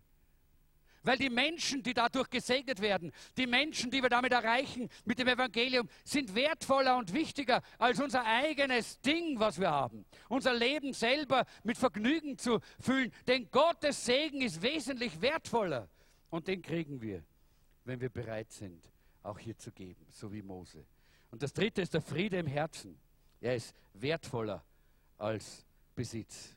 Er hat alles aufgegeben, weil dieser Friede in seinem Herzen war ihm wichtig. Den Willen Gottes zu tun, das bringt den Frieden Gottes in unser Herz. Und das schließen wir ganz kurz mit dem vierten Punkt. Ich wähle ein Leben im Glauben und nicht in Angst. Pastor Martin hat letzten Samstag über Glauben gepredigt. Da muss ich nicht viel dazu sagen. In Hebräer 11, Vers 27 heißt es, im Glauben oder im Vertrauen auf Gott verließ er später Ägypten, ohne den Zorn des Königs zu fürchten. Er rechnete so fest mit Gott, als könnte er ihn sehen. Und deshalb gab er nicht auf. Und das ist so wichtig, dass wir das sehen. Er hatte keine Angst, weil er im Glauben gelebt hat und weil er die richtigen Beschlüsse gefasst hatte. Leute, das ist ein, eine Auswirkung unserer, unserer Entscheidungen. Wenn wir den Beschluss fassen, ich lasse mich nicht von anderen definieren, und, äh, sondern ich möchte das sein, was Gott will, dass ich sein soll. Wenn wir den Beschluss fassen, ich bin bereit, jetzt kurzfristig Leid auf mich zu nehmen, denn die Bibel sagt, es wird eine herrliche und ewige Freude daraus kommen, dann haben wir die richtigen Entscheidungen getroffen. Wenn wir uns entscheiden, dass wir Gottes Werte und nicht die Werte dieser Welt wollen, dann werden wir auch mit Mut in dieser Welt leben. Dann wirst du nicht ständig voller Angst durch die Welt gehen und Angst haben überall, wo du bist. Nein, dann kannst du aufstehen und der Feind kann dich nicht in die, äh, ins Boxhorn jagen, kann dir nicht Angst einjagen, kann dich nicht mehr zerstören. Niemand und nichts kann dein Leben zerstören. Weißt du das? Niemand und nichts kann dein Leben zerstören. Nur du selber. Menschen können dich verletzen, aber Menschen können dein Leben zerstören nicht zerstören. Menschen können dir Unrecht tun, aber sie können dein Leben nicht kaputt machen. Kaputt machen kannst du es nur durch deine falschen Entscheidungen. Kaputt machen kannst du es nur, wenn du nicht bereit bist, solche Beschlüsse und Entscheidungen zu fassen, wie Mose es getan hat. Diese vier Beschlüsse, ich glaube das von ganzem Herzen.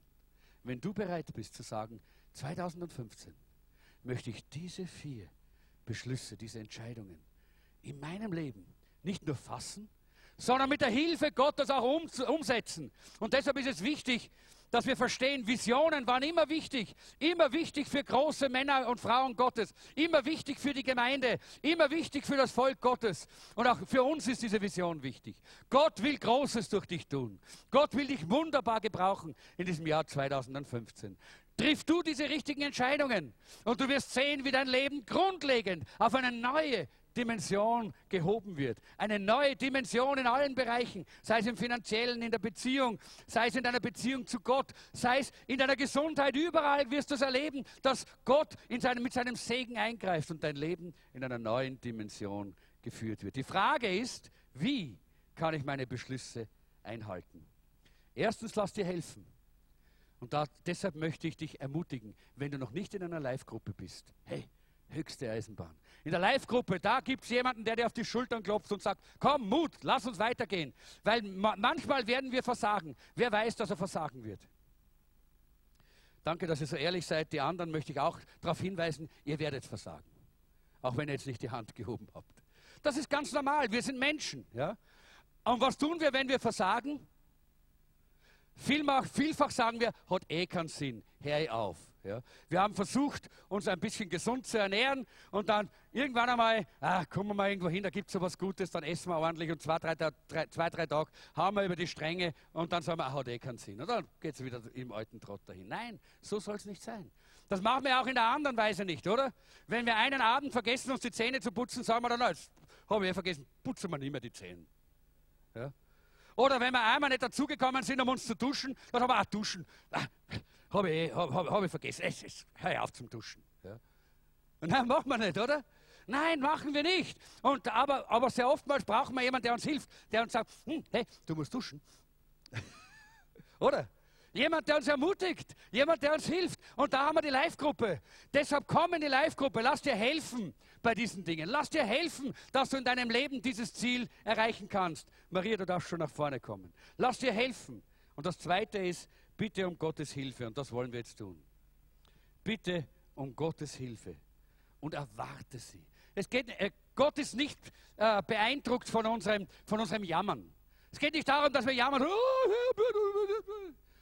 Gott ist nicht beeindruckt von unserem Jammern, sondern Gott ist beeindruckt von unserem Gebet im Glauben. Wenn wir sagen, Gott, ich weiß, ich bin schwach, aber du bist stark.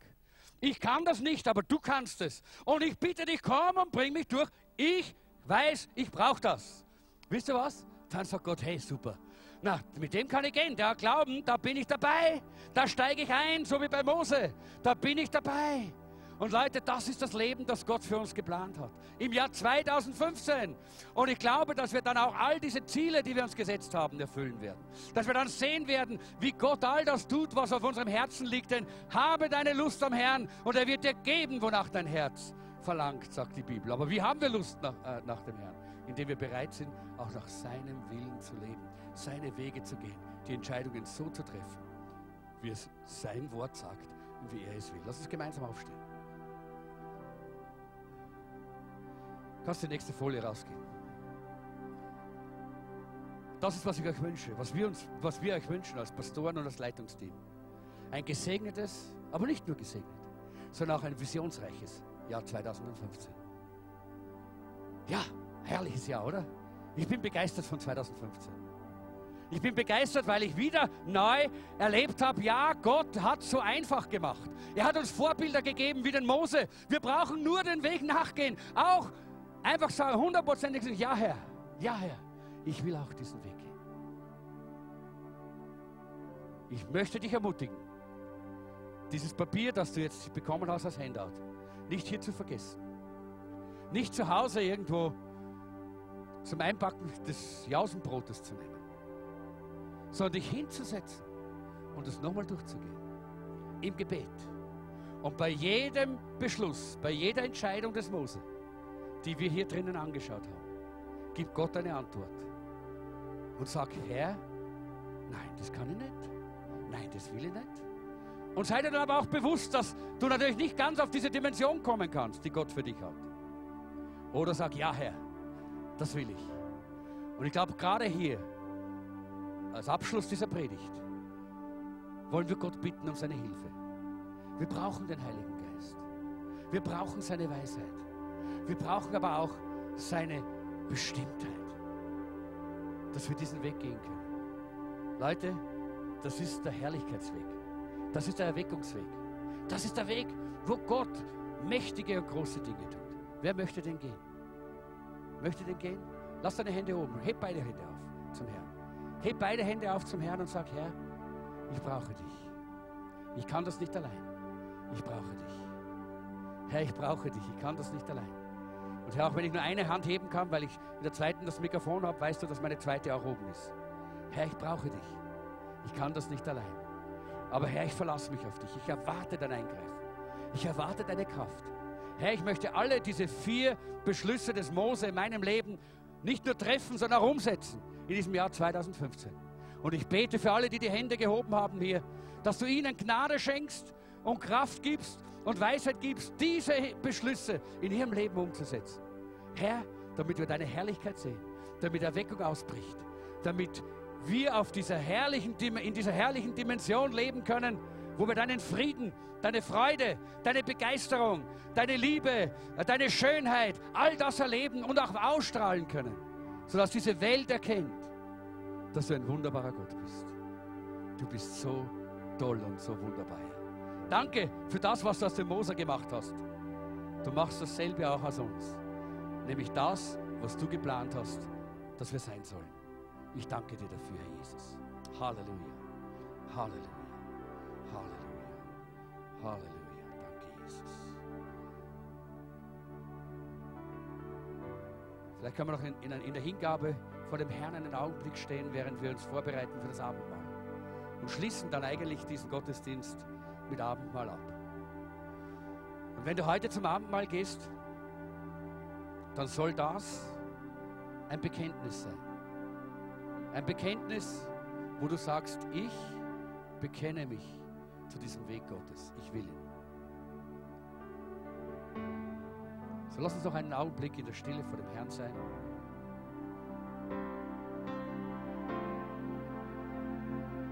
Durchdringe unsere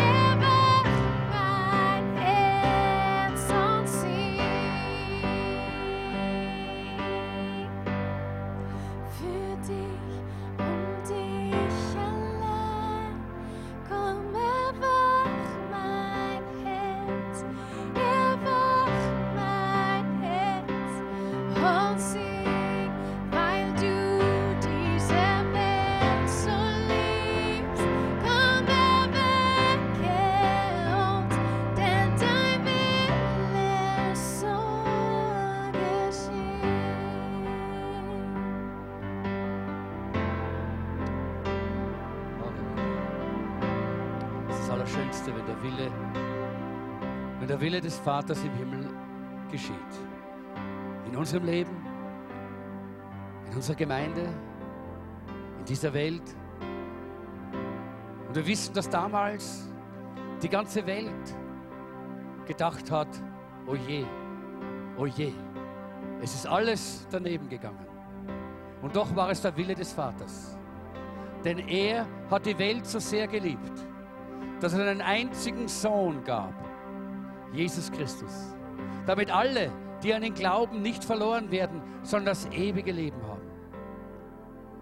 Und einer der wichtigsten Beschlüsse, die du fassen kannst, ist dein Leben Jesus Christus hundertprozentig und völlig anzuvertrauen. Denn nur dann kannst du auch die anderen Beschlüsse fassen und wirklich die Kraft und die Hilfe Gottes erleben in deinem Leben. Sollte jemand hier sein, der diesen Beschluss für Jesus Christus noch nicht gefasst hat, dann lade ich dich ein, komm und lass diesen Abend nicht vorbeigehen, ohne dein Herz zu öffnen, wie wir gesungen haben, und Jesus in dein Herz einzulassen. Und zu sagen, Jesus, komm, nimm mein Leben in deine Hand, ich brauche dich. Denn das ist die Voraussetzung, dass du mit uns das Abendmahl feiern darfst. Wir haben ein sogenanntes offenes Abendmahl. Das bedeutet, du musst nicht Mitglied in unserer Gemeinde sein, um Abendmahl zu nehmen, aber du musst Mitglied der Familie Gottes sein. Du musst Jesus Christus im Herzen haben. Und du musst in Ordnung sein mit Gott und in Ordnung sein mit deinen Mitmenschen. Nur dann laden wir dich ein, mit uns gemeinsam Abendmahl zu feiern. Wenn diese Dinge nicht in deinem Leben eine Realität sind, wenn du Jesus noch niemals in dein Herz aufgenommen hast oder wenn du nicht in Ordnung bist mit Gott, weil Sünde unbekannte Sünde in deinem Leben ist, die du nicht bekannt hast, weil du nicht bereit bist, von dieser Sünde zu lassen, oder wenn du nicht in Ordnung bist mit Mitmenschen und du willst es nicht in Ordnung bringen, dann möchte ich dich bitten, dass du das Abendmahl heute nicht nimmst. Dass du nicht nach vorne kommst, dass du nicht das Brot nimmst und den Becher nimmst. Denn der Apostel Paulus sagt, wenn wir unwürdig von diesem Brot essen und von dem Kelch trinken, dann tun wir das uns selber zum Gericht. Und viele, sagt Paulus, sind bereits entschlafen, das heißt gestorben, die das gemacht haben. Äh, und viele sind krank geworden. Ich möchte es niemandem Angst machen, versteht mich richtig. Hier ist das Segen Gottes. Aber in dem Augenblick, wo wir uns von der Hand Gottes entfernen, du bist heute nur so nahe bei Gott, wie du dich entscheidest, nahe bei Gott zu sein. Wenn du nicht nahe bei Gott sein möchtest, weil du die Sünde nicht lassen willst, weil du Jesus nicht Herr in deinem Leben sein möchte, lassen möchtest, dann bist du eben weit weg von Gott oder eine gewisse Distanz zu Gott ist zwischen dir und ihm. Du entscheidest. Und Paulus sagt hier, wenn wir auf Distanz gehen und weggehen von Gott, dann sind wir nicht mehr unter dem Segenstrom Gottes. Und in dem Augenblick, wo wir aus dem Segen Gottes hinausgehen, in dem Augenblick geschehen Dinge, die wir nicht möchten die wir nicht wollen. Und darum möchte ich auch persönlich nie das Abendmahl nehmen, zum Tisch des Herrn gehen, wenn ich nicht in Ordnung bin mit Gott. Und ich möchte jetzt eine Zeit, ganz kurz, wir brauchen nicht viel Zeit, denn der Heilige Geist hat heute Abend schon so viel gewirkt. Eine kurze Zeit geben, wo der Geist Gottes dir zeigen kann, wie dein Herz ausschaut. Du entscheidest selbst. Paulus sagt, jeder prüfe sich selbst. Niemand prüft dich. Du prüfst dich selbst vor Gott. Und dann sagt aber Paulus, jeder prüfe sich selbst und er sagt nicht und dann nehme er nicht, nein, und dann esse er. Warum? Weil dazwischen liegt eine Gelegenheit zur Buße. Einfach zu sagen, Herr Jesus, du siehst, hier bin ich nicht in Ordnung. Dort habe ich etwas nicht ganz auf der Reihe. Dort und da stimmt was nicht. Bitte vergib mir. Ich bringe dir das. Und 1. Johannes 1, Vers 9 ist so deutlich. Wenn wir unsere Sünden bekennen, ist er treu und gerecht und er reinigt uns von aller Schuld und macht uns frei von aller Untugend. Du brauchst nicht eine lange Zeit, ein kurzes Gebet, aber aufrichtig von Herzen. Und bring es dem Herrn, bekenne es Gott. Und dann komm und dann nimm mit uns das Abendmahl. Aber nur dann, wenn du wirklich Jesus im Herzen hast. Ich möchte dich bitten, die jetzt am äh, Abendmahl mitdienen. Bitte kommt nach vorne.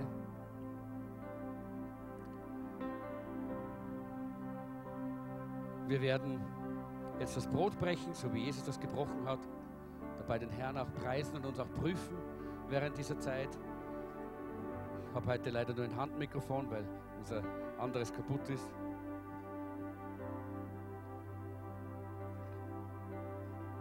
Der Jesus hat an dem Abend, bevor er ans Kreuz gegangen ist, hat er das Brot genommen und er hat gedankt und er hat es gebrochen und er hat gesagt, das ist der Leib, der für euch gebrochen wird.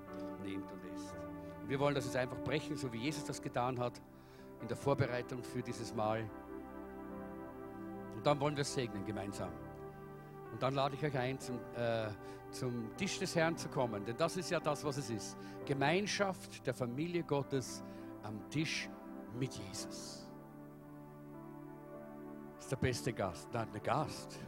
der muss wohnen bei uns, oder? Jesus wohnt bei uns. Er will nicht nur Gast sein. Er will zu Hause sein bei uns. Er ist der Erste an meinem Tisch und er bleibt immer an meinem Tisch. Und wenn wir so das Abendmahl nehmen, dann wissen wir, Jesus ist schon da und er freut sich, dass wir kommen. Bevor wir das dann tun, werden wir auch unser Glaubensbekenntnis auch äh, vor Gott proklamieren. Pro proklamieren, dass wir glauben, wer er ist, dass wir glauben, was die Bibel sagt. Und das wollen wir von ganzem Herzen, aber auch mit lauter Stimme, oder? Dass es die sichtbare und unsichtbare Welt auch hören kann. So lass uns jetzt gemeinsam dieses Glaubensbekenntnis miteinander proklamieren. Ich glaube an Gott, den Vater, den Allmächtigen, den Schöpfer des Himmels und der Erde und an Jesus Christus, seinen eingeborenen Sohn, unseren Herrn, empfangen durch den Heiligen Geist, gelitten unter Pontius Pilatus, gekreuzigt, gestorben und begraben, hinabgestiegen in das Reich des Todes, am dritten Tage auferstanden von den Toten aufgefahren in den Himmel.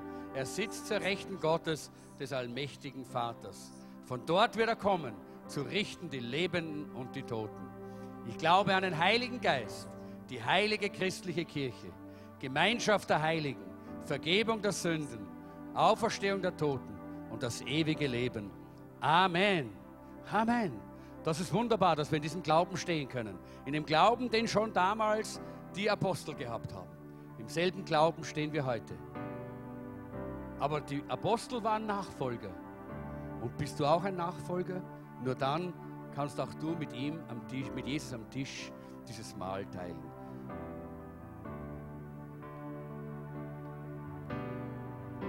Der Jesus hat dieses Brot gebrochen, gesegnet.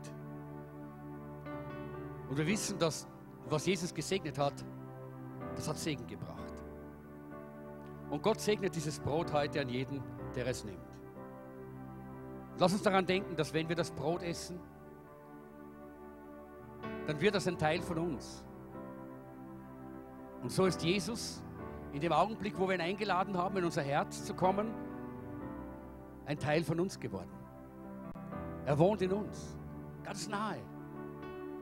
Und das ist ein Geheimnis, das wir nicht verstehen, aber über das wir uns heute freuen dürfen. Iss dieses Brot mit Freude und sag Danke, Jesus, dass du so in mir lebst. Danke, Herr, für dieses Brot, das Symbol deines Leibes, den du brechen hast lassen. Danke, Herr, dass du dieses Brot gesegnet hast und du segnest es auch jetzt. Und jeder, der es nimmt, darf erleben, wie nahe du ihm bist. Wie sehr du jeden Einzelnen liebst und wie du dich freust über diese innige Liebesgemeinschaft. Danke, Jesus. Und der Jesus hat gesagt, nehmt und esst, das ist der Leib, der für euch gebrochen wird.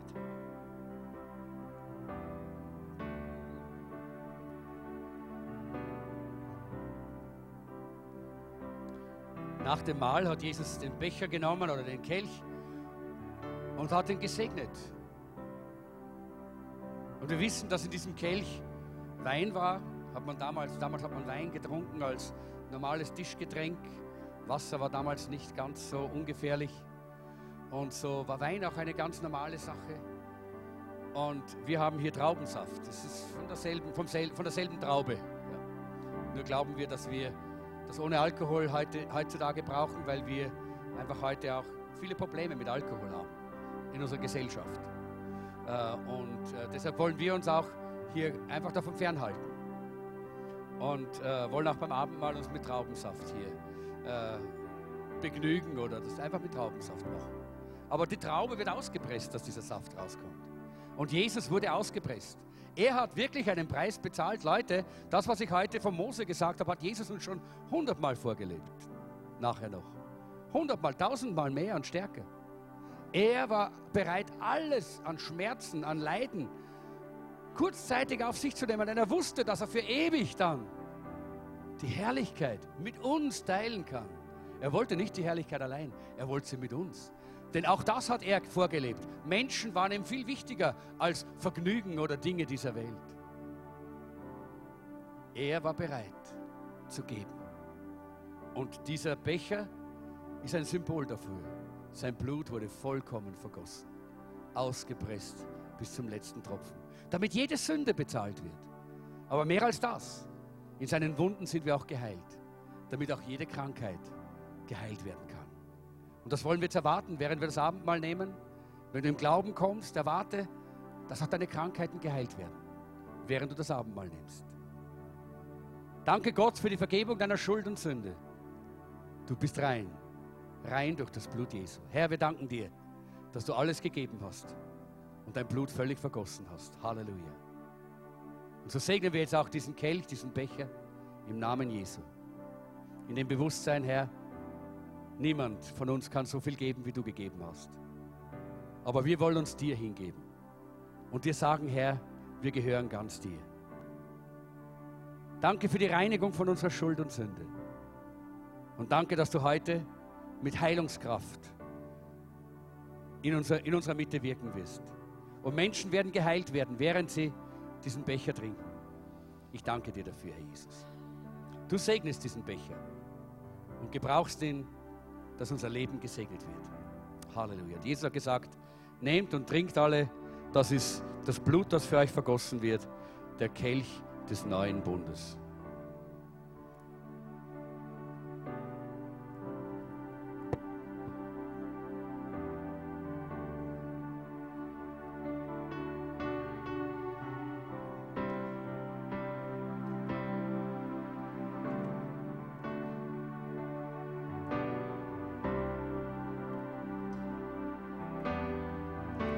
Wir wollen jetzt hier den Gottesdienst so abschließen, dass wir einfach uns Zeit nehmen in dieser Form der Begegnung mit dem Herrn, auch wirklich in der Stille. Lass uns jetzt diesen Saal äh, nicht als Gemeinschaftszeit, äh, äh, Gemeinschaftsraum sehen, sondern wenn wir reden wollen, gehen wir raus, plaudern können wir draußen. Jetzt wollen wir mit dem Herrn sprechen. Jetzt wollen wir dem Herrn begegnen. Und wir wollen da Anbetung und vor dem Herrn sein, während wir das Abendmahl nehmen. Und wir wollen spüren, wie Gott uns begegnet, wie Jesus uns segnet durch das Abendmahl. Wenn du fertig bist, kannst du einfach hinausgehen, hinuntergehen ins Café, Gemeinschaft haben. Ja, hab dann Gemeinschaft dort und segne andere, indem du noch Zeit nimmst für sie und mit ihnen Gemeinschaft hast in der Liebe Christi. Wenn du Gast bist, das erste Mal, das zweite oder dritte Mal, ist unser VIP-Corner, unser äh, Willkommensecke ist äh, offen gleich nach dem Gottesdienst und du kannst einfach dort hineingehen. Äh, dort sind Leute, die mit dir sprechen können, mit dir beten können, dich segnen werden. Du kannst Fragen stellen.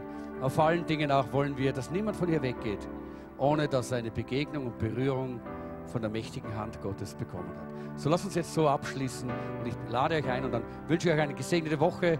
Äh, vergesst nicht am Montag zu kommen. Ich finde das so wichtig.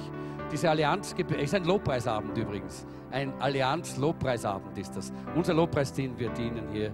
Und wir werden einen herrlichen Abend haben. Äh, wir wollen aber auch den Geschwistern von den evangelikalen Gemeinden, die dabei sein werden, zeigen, dass wir auch dort daher kommen, wo sie wo sie uns begegnen, so wie sie zu unserem Marsch für Jesus gekommen sind, den wir gemeinsam gemacht haben. So wollen wir ihnen zeigen, ja, wir wollen diese Gemeinschaft, wir schätzen diese Gemeinschaft. Und wenn jemand von euch Zeit hat, morgen in den Allianzgottesdienst zu gehen, morgen um 10 Uhr, auch da werdet ihr sicher gesegnet werden durch diese Gemeinschaft. So, Gott segne euch, wenn ihr jetzt äh, das Abendmahl nehmt. Kommt nach vorne, nehmt das Abendmahl, kniet euch wohin, stellt euch wohin, setzt euch wohin und genießt einfach die Gegenwart Gottes. Und das Lobpreisteam wird uns in, in der Anbetung, im Lobpreis führen. Wir werden die Herrlichkeit Gottes weiter genießen.